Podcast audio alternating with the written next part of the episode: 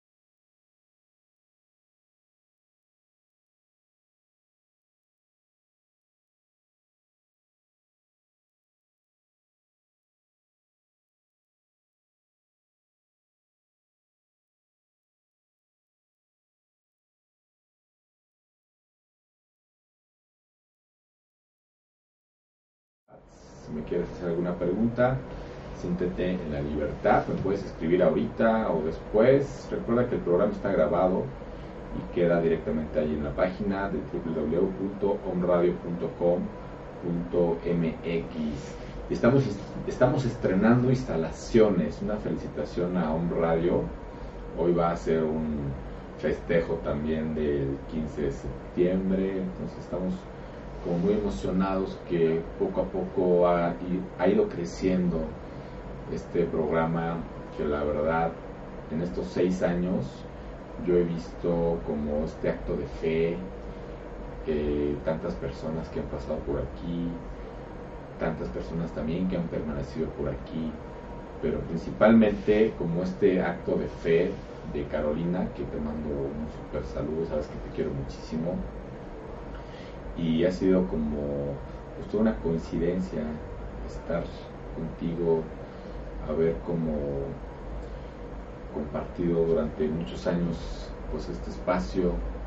Y pues desde aquí enhorabuena te mando la mejor bendición y amorosamente siempre y creo te va a ir muy bien. Desde aquí te abrazo Carolina te acabo de saludar pero nuevamente aquí lo dejo como el antecedente grabado. Y sí, son seis años de una programación holística enfocada, me decía ella hace ratito, como todo siempre muy zen, todo muy como como, como enfoca, enfocándonos dentro de nosotros. Y, y, yo creo que también para todos ha sido una experiencia estar como escuchando los otros programas y estarnos como a ratos retroalimentándonos. Hoy va a ser una buena oportunidad. Y el Zen dice una frase muy importante para mí, que es un viaje sin viaje que hacemos en la vida, porque no hay un destino y que hay una puerta también, pero que en realidad no existe esa puerta. Esto es como muy contradictorio, pero tiene mucha profundidad. Pues bueno, vámonos, vámonos adentrándonos al tema de shock. Y bueno, ¿tú qué entiendes, amigo, por shock? Cuando tú dices, me quedé en shock, me pasó esto, me quedé en shock. ¿Cómo te quedas en shock? Te invito a que nos describas un poco cómo, cómo es en tu vida, cómo, cómo te paralizas, qué sensaciones vienen. Aquí voy a hablar de, de muchas como sensaciones de, de, lo que he podido como investigar, de cómo nos quedamos en shock. Nos congelamos, entramos en pánico y por mucho que lo intentemos, no conseguimos comunicarnos. ¿Te ha pasado? Antes de aprender lo que es el shock, amigos, eh, yo creía que había algo malo en mí, por ejemplo, que básicamente tenía algún defecto, que era un cobarde incapaz de ejercer mi poder en situaciones difíciles, que era incapaz de manejar ningún sentimiento.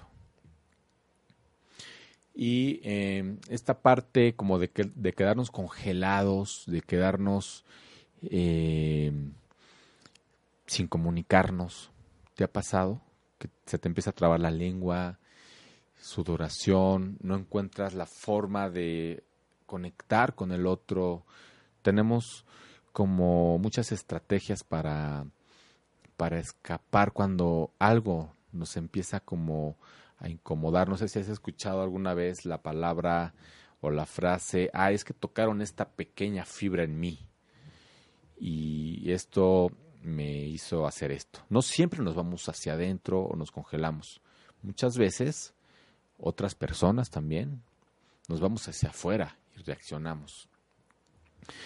Y bueno, es un tipo de presión también que yo no podía enfrentarme a nadie que estuviera enfadado conmigo.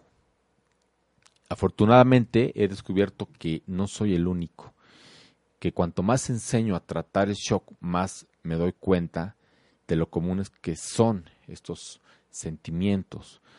Por ejemplo, la vergüenza y su resultado, el juicio interno, paraliza nuestra vitalidad y autoestima.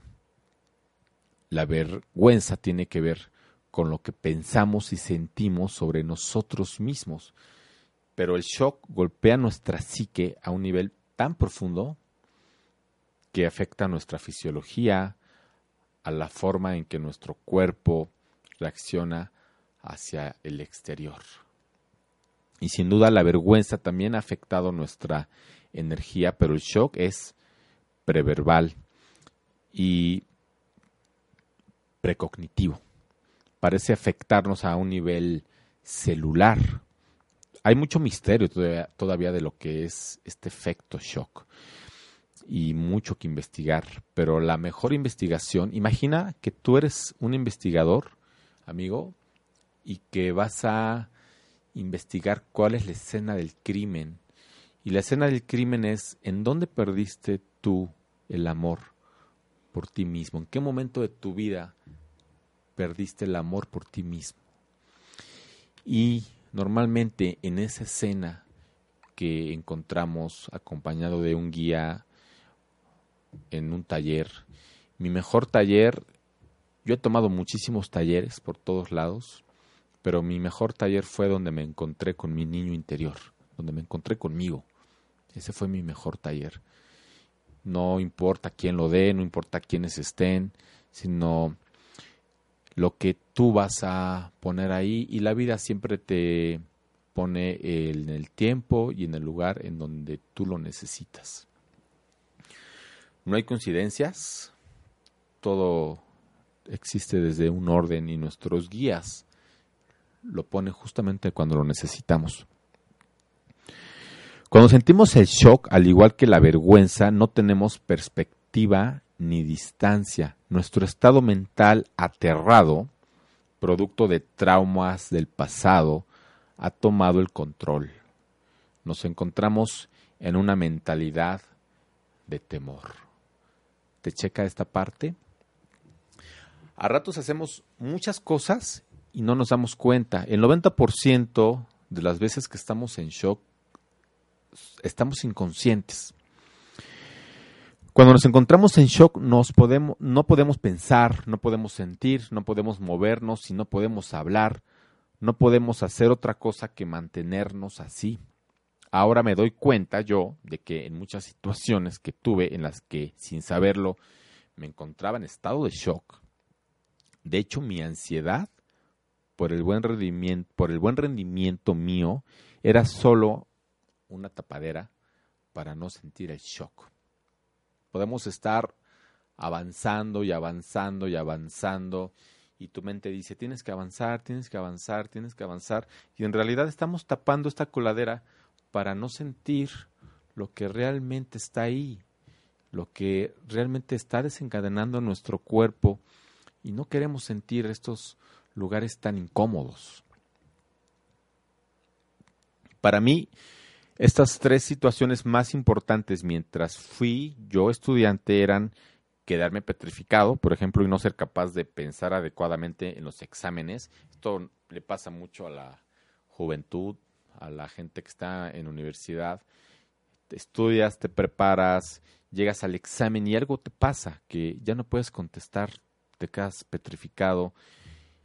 Si te pasa, muy probablemente hay algo más que está ahí detrás como quedándote en ese lugar. Yo recuerdo que a mí eh, una voz me perseguía y me decía, tienes que estudiar, tienes que estudiar, tienes que ser alguien, supérate. No puedes defraudar a... No puedo defraudar a mis padres. Y en muchos exámenes me pasó que me preparaba y de repente era quedarme ahí como incapaz de tener un criterio propio sobre lo que estaba haciendo y incapaz de darle mi propia interpretación, porque muchas veces darle mi propia interpretación a un examen o alguna lectura que yo hacía era una respuesta mala. Tenía que ser justamente como pedía el profesor y tenía que memorizar todas las respuestas como estaban en el libro o como las había compartido el profesor. Em, bueno, vamos a, ver en pantalla, no sé si esté lista, la primera imagen que es los efectos del shock. Van a ver cuatro, cuatro efectos del shock. No sé si está en pantalla. Perfecto. No puedes sentir, no puedes moverte, no puedes hablar, no puedes pensar. Esto es como lo más, lo más importante. Eh, deja ahí la imagen mientras explico algunas cosas. Eh, no me van a ver como dentro de los próximos cinco minutos. Quiero que observen estos cuatro puntos y que te des cuenta en cuál punto tú estás como más presente o cuál es el que se desencadena más en ti.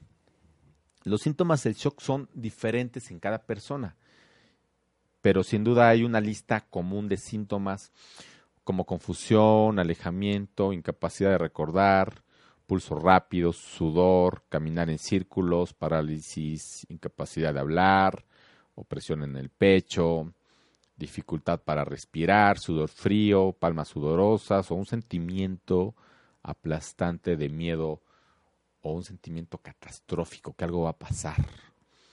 Y los ataques de pánico o las fobias son, en mi opinión, amigos, una reacción del shock. Hasta hace 30 años no había ataques de pánico. Algunas veces es posible detectar la fuente del shock, pero a menudo es un misterio. Y cuando nos encontramos en shock no podemos hacer otra cosa que aceptarlo. Y normalmente hacemos cualquier cosa para no aceptarlo. ¿Te pasa?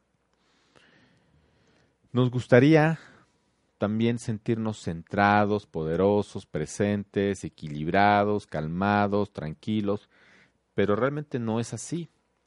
Cuanto más nos juzgamos por no ser capaces de responder como nos gustaría, más entramos en shock. Y aunque el shock es paralizante y devastador, también tiene su lado positivo, especialmente en la búsqueda espiritual. El shock es una llamada al despertar.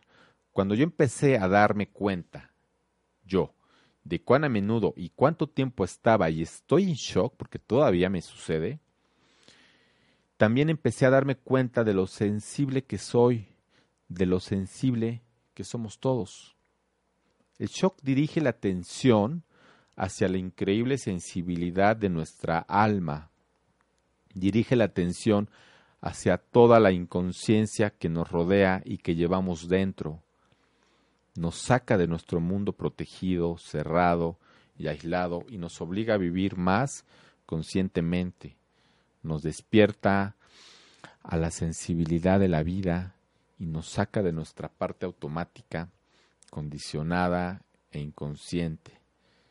El shock despierta nuestra vulnerabilidad. Y esa es la oportunidad, amigos. Vamos a quitar la, la imagen. Escríbeme en unos momentitos más. Vamos a hacer unos comerciales. En ese tiempo yo checo en el WhatsApp si hay preguntas también en cabina. Recuerda que puedes escribir directamente aquí a la página de Home Radio o al teléfono que aparece en pantalla. ¿Están en pantalla los teléfonos? Perfecto. Recuerda que si no puedes ahorita escucharnos, deja ese pendiente. Si algo te está resonando, si algo te está vibrando, date el chance de, de, de, dar, de, tomarte más tiempo para sentir. A veces escuchando dos o tres veces el programa caen los veintes, porque también a ratos es mucha información como teórica. Pero la oportunidad, amigos, es que si aprendemos a sentir el shock es una oportunidad de estar más vulnerables. Y tenemos una creencia que yo siempre lo veo casi en redes sociales, sobre todo de gente que pues que está quizá más en el deber ser, más en la vida mundana, el, padres de familia, sin, sin criticar a nadie, quizá sin tener la oportunidad de asistir a pláticas o inclusive pues no estar en talleres, no, no tener un guía. Suben muchas frases que dicen, ahora soy más fuerte. Y ponen una imagen de una mujer, ahora más fuerte. Y realmente creo que hay un mal entendimiento de lo que significa ser fuerte. Porque ser fuerte también para mí significa poder ser vulnerable. Ser fuerte para mí significa que puedo estar en ese lugar de vulnerabilidad, acompañarme. Y desde la vulnerabilidad, amigos, cuando la vida te pone una prueba para que puedas sentirla, normalmente no sabemos qué hacer en el dolor y es cuando buscamos ayuda. Yo le decía a un amigo a oye brother, qué increíble es que, que podamos sentir sentimientos incómodos, yo últimamente he estado sintiendo muchísima tristeza y, bueno, la tristeza, la tristeza es un sentimiento largo a diferencia del enojo, del miedo, pero la tristeza es un sentimiento que conecta con el amor, es el único sentimiento que conecta con el afecto. Y le digo a este brother, ¿sabes qué? Todo un día estuve sintiendo la tristeza, estuve eh, inclusive escuchando música triste, como tratando de ir más profundo con este dolor. Y de repente fue como muy incómodo estar ahí, como muy negativo, estuve como con poca energía y a ratos como en ese estado de shock, paralizado, teniendo sobre todo sentimientos y imágenes catastróficas, que es lo de lo que les hablaba hace ratito, miedo, pero realmente como doloroso estar en la tristeza. Y este amigo eh, también es terapeuta y le comentaba, bueno, hay personas que pueden estar sintiendo esto y no saben cómo acompañarse y a ratos lo que prefieren hacer para no sentir que es lo que hace la juventud es estar tomando alcohol, emborracharse, eh, consumo de droga. Yo lo que hacía cuando era adolescente, cuando estaba en la universidad, era como tratar de avanzar más, como ser mejor estudiante, estar todo el tiempo ocupado para no sentir lo que realmente estaba sucediendo. Y entonces la oportunidad que nuevamente te digo es, permítete sentir estos lugares que te llevan al shock, permítete encontrar un guía o simplemente permítete estar ahí, escribir un poco, ser creativo con esas emociones que nos suceden y después darte cuenta cómo cualquier estrategia que tú haces es lo que te desconecta de ti. Vamos a este corte y regresamos, estamos en el programa Plan Shock. Yo soy Raga y regresamos en unos minutitos.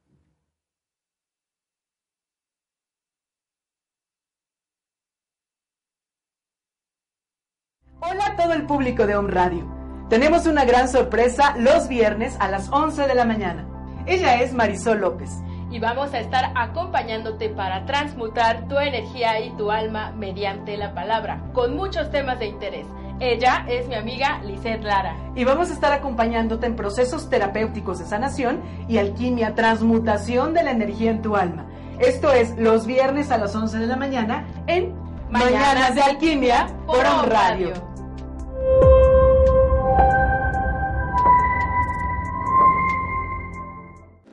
Hola amigos de Home Radio, ¿se acuerdan de mí? Y si no, se los recuerdo. Soy Miguel Ángel Ruiz y vuelvo a Home Radio con un nuevo programa, todos los viernes a las 12 del día.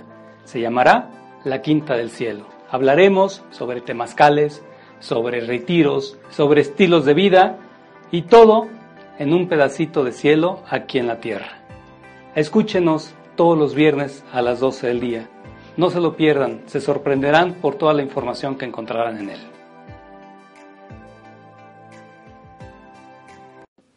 La raíz de la problemática en la vida de los seres humanos radica en la falta de conocimiento de nosotros mismos. Yo soy Carmelina. Te invito a que escuches mi programa de la vida y su significado para que te puedas conocer mejor a ti mismo, puedas tener mayor claridad interna y asimismo una mejor calidad de vida. Todos los viernes a la una de la tarde por On Radio. Te espero.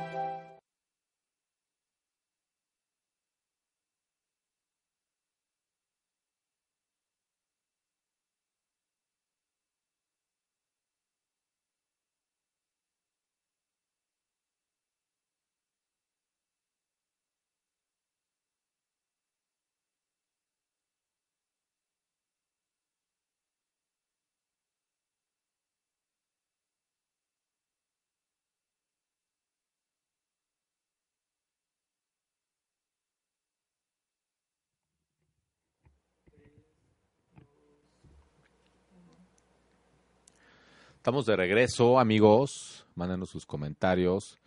Recuerden que la primera persona que comente algo le vamos a dar una sesión sin ningún costo de eh, diálogo transomático, que es una técnica hermosa que trabaja con colores.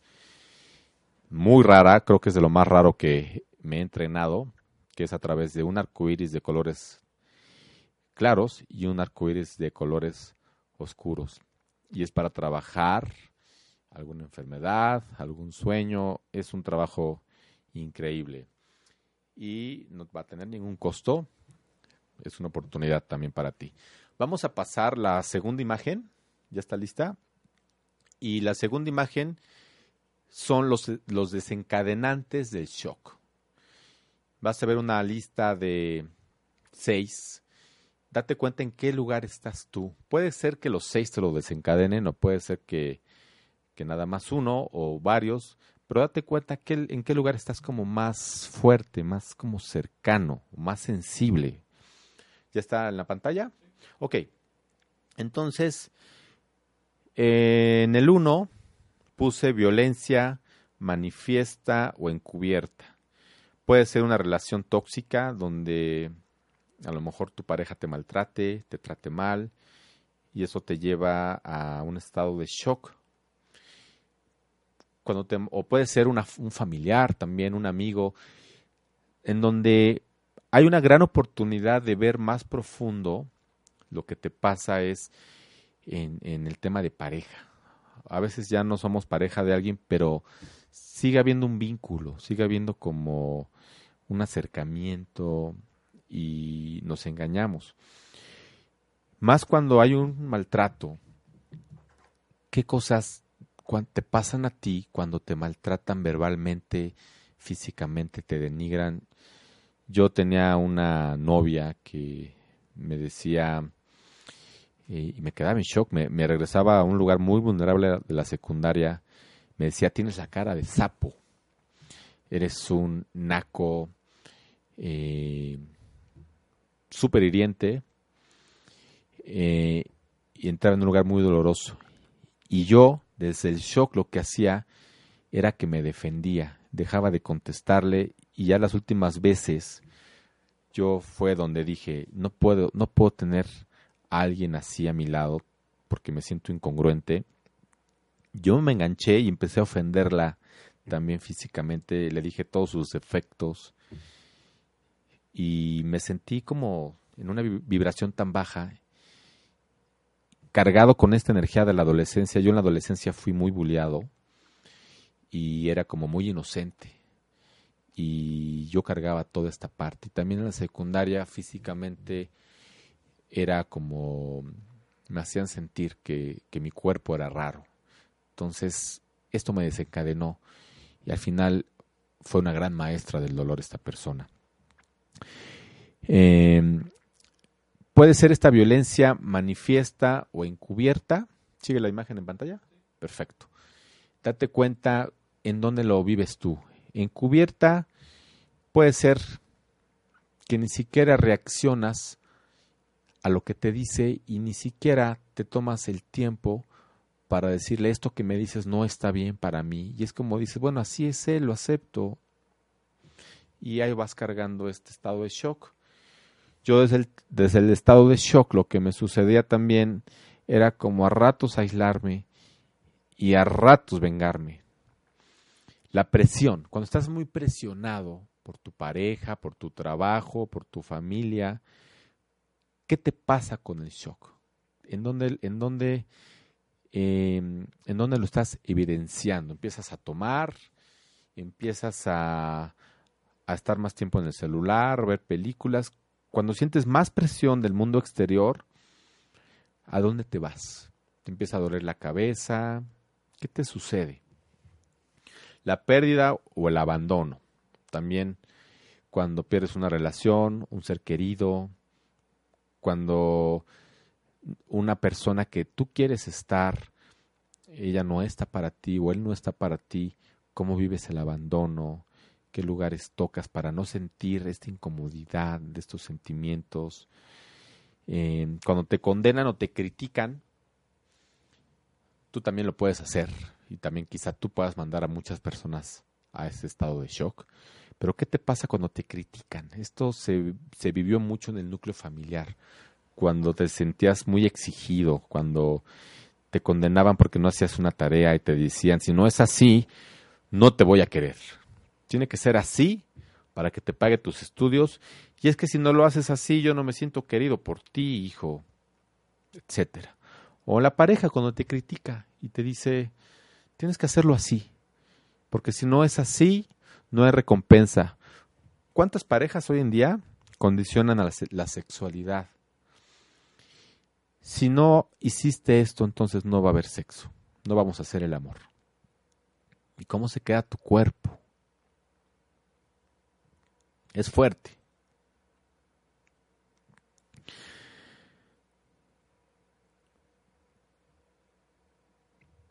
El mensaje contradictorio, los dobles mensajes. ¿Cuánta gente hoy en día hace este doble juego de, de mensajes y manipula y nos hace hacer cosas que también nos hace sentirnos culpables? O tú, yo te pregunto, ¿qué mensajes contradictorios mandas a tu familia, a tu relación, en tu trabajo, que también te has vuelto un experto en hacerlo para manejar dos verdades al mismo tiempo. Cualquiera de las dos te va a convenir para tú no asumir tu responsabilidad. ¿Cómo le haces tú para no asumir tu responsabilidad ante tu pareja, ante la vida, ante tu congruencia? Recuerda que cada mentira que dices nos deja en una gran deuda con la verdad. Por último, la histeria o locura. Cuando alguien empieza a ser histérico contigo, empieza a intenciar, empieza a tener mucha locura, ¿qué te pasa? ¿Te quedas congelado? Yo recuerdo que cuando mis papás se peleaban, como desde un lugar de mucha histeria, eh, yo estaba en la adolescencia, nos encerrábamos nosotros, los, tres hermanos que, que somos, y nos preguntábamos por qué peleaban, de repente oíamos como sonidos más fuertes, a ratos como manazos, golpes, y era quedarnos en silencio, como si pensáramos que cualquier cosa que dijéramos en ese momento la situación la iba a agrandar.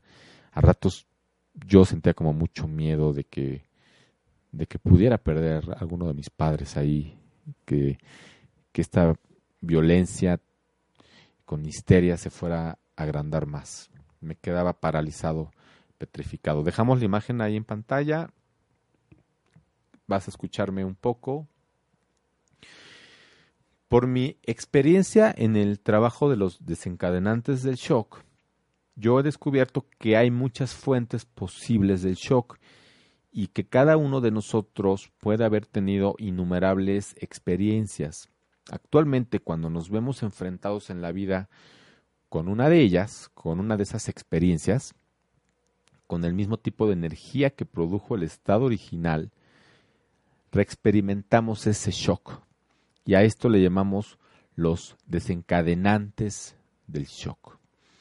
El más común de estos desencadenantes en cualquier tipo de violencia manifiesta o encubierta, ya sea en forma de ira, hostilidad, juicio o condena, puede haberse producido en cualquier momento que nos hayamos sentido invadidos o violados ni siquiera tiene que haber sido expresada. Lo único que hace falta en ese momento, amigos, es sentirla. Y entramos en shock. La gran mayoría de nosotros fuimos expuestos a alguna forma de ira expresada o inexpresada durante la niñez. Pudo provenir de cualquier persona, padres, hermanos, profesores, compañeros de escuela, etc.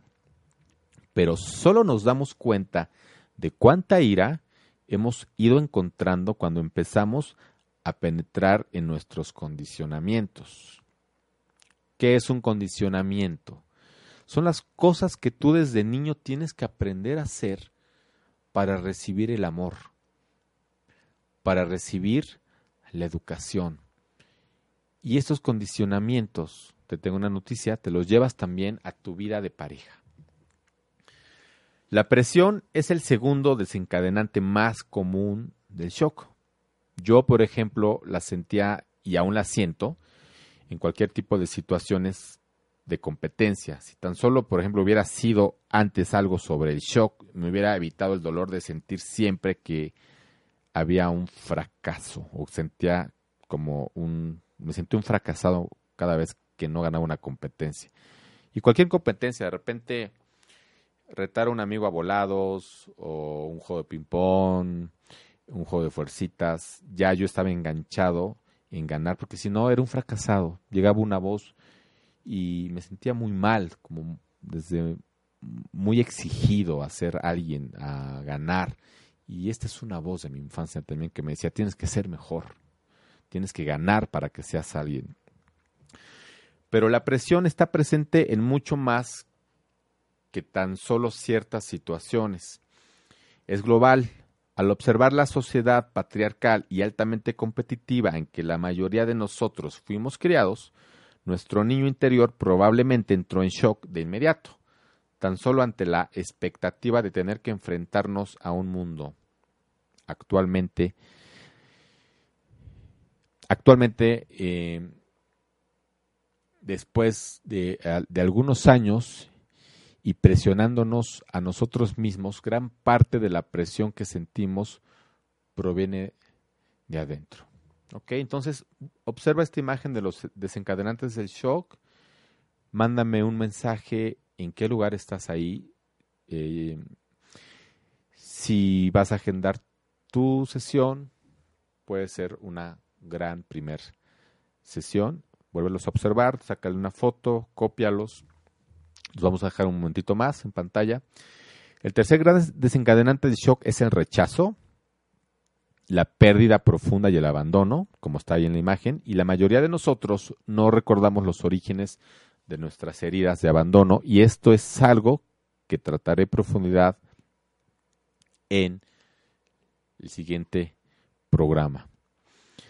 Las despedidas en sí son suficientemente dolorosas y combinadas con una sensación de pérdida, de rechazo, las despedidas pueden provocar fácilmente el shock la experiencia de una pérdida también, ya sea por fallecimiento de algún ser querido o por el fin de una relación íntima, no necesariamente tiene que ser una muerte, abre un lugar dentro de nosotros que nos lleva a entrar en un núcleo de dolor de nuestro niño interior, pero también en un vacío de nuestro ser que se encuentra en la raíz de nuestra alma. El cuarto que está en la pantalla, el cuarto desencadenante o el detonante que puede llevarnos a shock es la condena o la crítica, que de hecho es una forma de violencia verbal, tipo pasiva. La mayoría de la gente está tan acostumbrada a vivir con el miedo y con la condena que los dan por supuestos, sin darse cuenta de lo que profundamente llevan a su niño interior al estado de shock. Gran parte de nuestro comportamiento tiene por objetivo evitar la crítica o reaccionar a ella. No nos queremos mover hacia la crítica. Estaba leyendo un meme apenas de Freud, no lo hizo Freud, pero estaba la imagen de Freud y, decía, bueno, qué, qué chingón también es poderle decir a la gente lo que yo pienso, lo que soy realmente y poderle decir a la persona, ok, no importa que no me aceptes como soy, qué importante también es poderle caer, caer mal a la gente, tan solo mostrarnos como somos. Si tú vas más profundo y te das cuenta todas las máscaras y todas las situaciones que evitas por no ser lo que tú eres, te vas a dar cuenta que también vives en un shock pasivo porque quieres encajar. Y desde niños nos enseñaron que tenemos que encajar y ocultamos nuestra verdad y nos volvemos políticos. Yo realmente puedo agradecer mucho a las personas que tienen los huevos de ser verdaderos, porque desde ahí yo estoy creando una conexión con el otro. Y puede que no nos guste la verdad, pero estoy dejando claridad también. Ok, estos mensajes contradictorios también del quinto desencadenante del shock, por ejemplo, nos dicen que deberíamos hacer lo que sea mejor para nosotros pero con el mensaje subyacente de que hagamos lo que se espera que hagamos. ¿Te pasa? Mensajes contradictorios como este nos llevan a un shock profundo porque no sabemos qué dirección tomar y dejamos de confiar en nuestros propios sentimientos. El niño comienza a ver el mundo exterior como un lugar confuso y peligroso. Nada tiene sentido ni dentro ni fuera. Hablo mucho del niño porque justamente en los primeros años de vida, parte de nuestra primera educación, de la segunda, ahí es en donde se construyen estos grandes condicionamientos y estos grandes mensajes contradictorios de padres, profesores. Y finalmente, amigos, el sexto desencadenante del shock es el comportamiento impredecible, irracional o histérico. Y hace algunos años yo tuve una relación también con una persona que se ponía histérica y abusiva cuando estaba tan enfadada o disgustada y entonces yo no sabía nada sobre el niño interior en ese momento y no comprendía de dónde provenía ese comportamiento a lo que lo provocaba de ella. Y lo único que sabía era que tenía que huir de eso y sentía que me estaba volviendo loco. y nada de lo que dijera ella, nada parecía tener sentido y nada de lo que yo dijera en ese momento con mi expareja cambiaba las cosas. Y era una pesadilla y realmente me paralizaba y entraba en ese shock.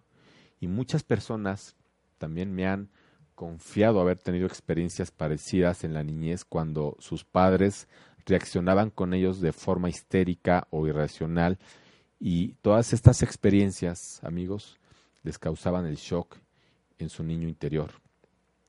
Y en el caso de alguno de nuestros padres que fuera alcohólico o usara otras drogas, también entramos en ese estado de shock porque no podíamos confiar en un comportamiento razonable por su parte.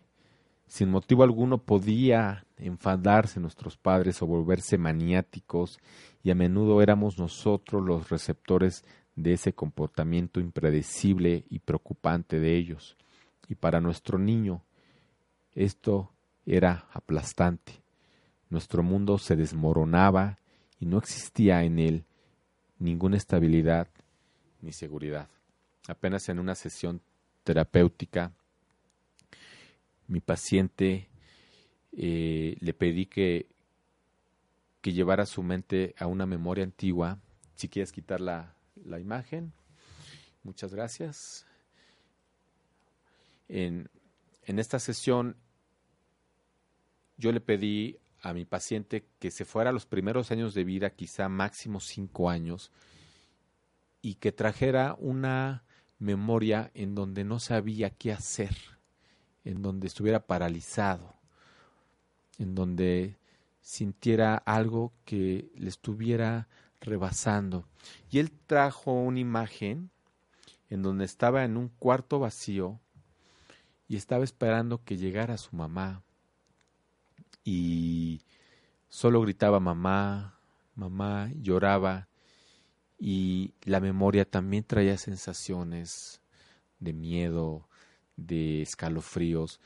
Cuando traemos una memoria que está atrapado en el inconsciente, que son memorias dolorosas, les recuerdo que lo que hace el inconsciente es guardar todas las memorias dolorosas en un cajoncito que dice memorias no aptas para convivencia, eh, memorias dolorosas. Queda como el baúl de esos recuerdos y fum, fum, fum, fum, fum. La psique le pone todos los candados para no accesar ahí. Pero por cualquier situación que la vida nos pone y tenemos que entrar a ese lugar, es tan detonante porque nadie nunca nos ha dicho qué tenemos que hacer con esos recuerdos.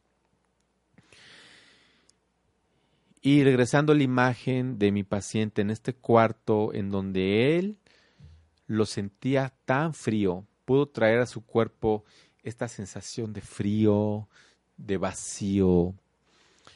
Realmente tenemos tanto miedo de enfrentarnos al vacío interior y hacemos cualquier cosa, de verdad, cualquier cosa para no sentir el vacío. A ratos hasta meditar, y hacerlo de una manera tan convulsiva, tan disciplinada, es una manera de evitar sentir el vacío, porque a veces hasta situaciones que parecieran positivas para nuestro crecimiento pudieran ser situaciones que hacemos para no sentir el vacío. Y el verdadero vacío es sentirnos totalmente solos, como esta imagen de mi paciente siendo tan niño tan desamparado, tan abandonado, que necesitaba en ese momento a su mamá. Y entonces se convierte tan, tan fuerte esa experiencia que hacemos cualquier cosa para no sentir el estado de shock. Ya si el miedo en sí es difícil sentirlo y difícil experimentarlo, a ratos hasta aceptarlo. Recordemos que el miedo tiene dos caras a obtener algo o a perder algo. Si podemos ir más allá del miedo, nos vamos a dar cuenta que hay algo que nos paraliza y que algo nos detiene. Me gusta algo que leí apenas que dice, donde hay miedo, está bien que haya miedo porque sabemos que viene algo mejor. Sabemos que si hay miedo y que si estamos sintiendo miedo es porque viene algo mejor y tenemos la oportunidad de hacer un paso para atrás o tenemos la oportunidad de hacer un paso para adelante. Estar en el miedo, estar ahí, justamente en el miedo, no hay manera de poderlo sentir, porque el miedo tiene un antes y un después. Pero el miedo en el momento del aquí y ahora no tiene no tiene algo que provoque la mente como estos pensamientos catastróficos de los que les hablaba, producto de no hacer esto que el miedo nos prohíbe hacer. Puede que el miedo esté después de la acción, pero el miedo no, no está ni antes ni después de la acción. El miedo, perdón, el miedo no está en el momento de la hora, no es, solamente está antes o después de la acción. Pero la oportunidad, amigos, es que te vuelvas como este investigador que yo te decía y que investigues en tu vida las escenas del crimen que te han desconectado de ti. Estas escenas del crimen, finalmente nadie es culpable. Todos son, todos se vuelven maestros de nuestra propia experiencia y al final hay que estar agradecidos con esas personas que nos han llevado hasta lo que somos hoy. Pero si tú puedes hacer una lista de todos estos desencadenantes, de todos estos efectos de shock que tienes, como actos de tu familia, de tus hermanos, en la escuela, que desencadenaban algo que no podías controlar. Y ahora esa lista, llevarla a tu aquí y ahora, de las cosas que todavía te ponen en shock, y poder compararla con estas memorias antiguas, es como el primer paso para darte cuenta que no es la persona actual que desencadena algo, sino es la historia de tu vida. La persona que está hoy en este momento en tu vida desencadenando algo solamente es un vehículo para que tú puedas ver más atrás de cómo construiste todos estos lugares en donde tenías que construir estas barreras para proteger tu parte más vulnerable. Y es otras, otras de las cosas que leo en Facebook, que es lo que les decía, ser más fuerte para no ser vulnerable.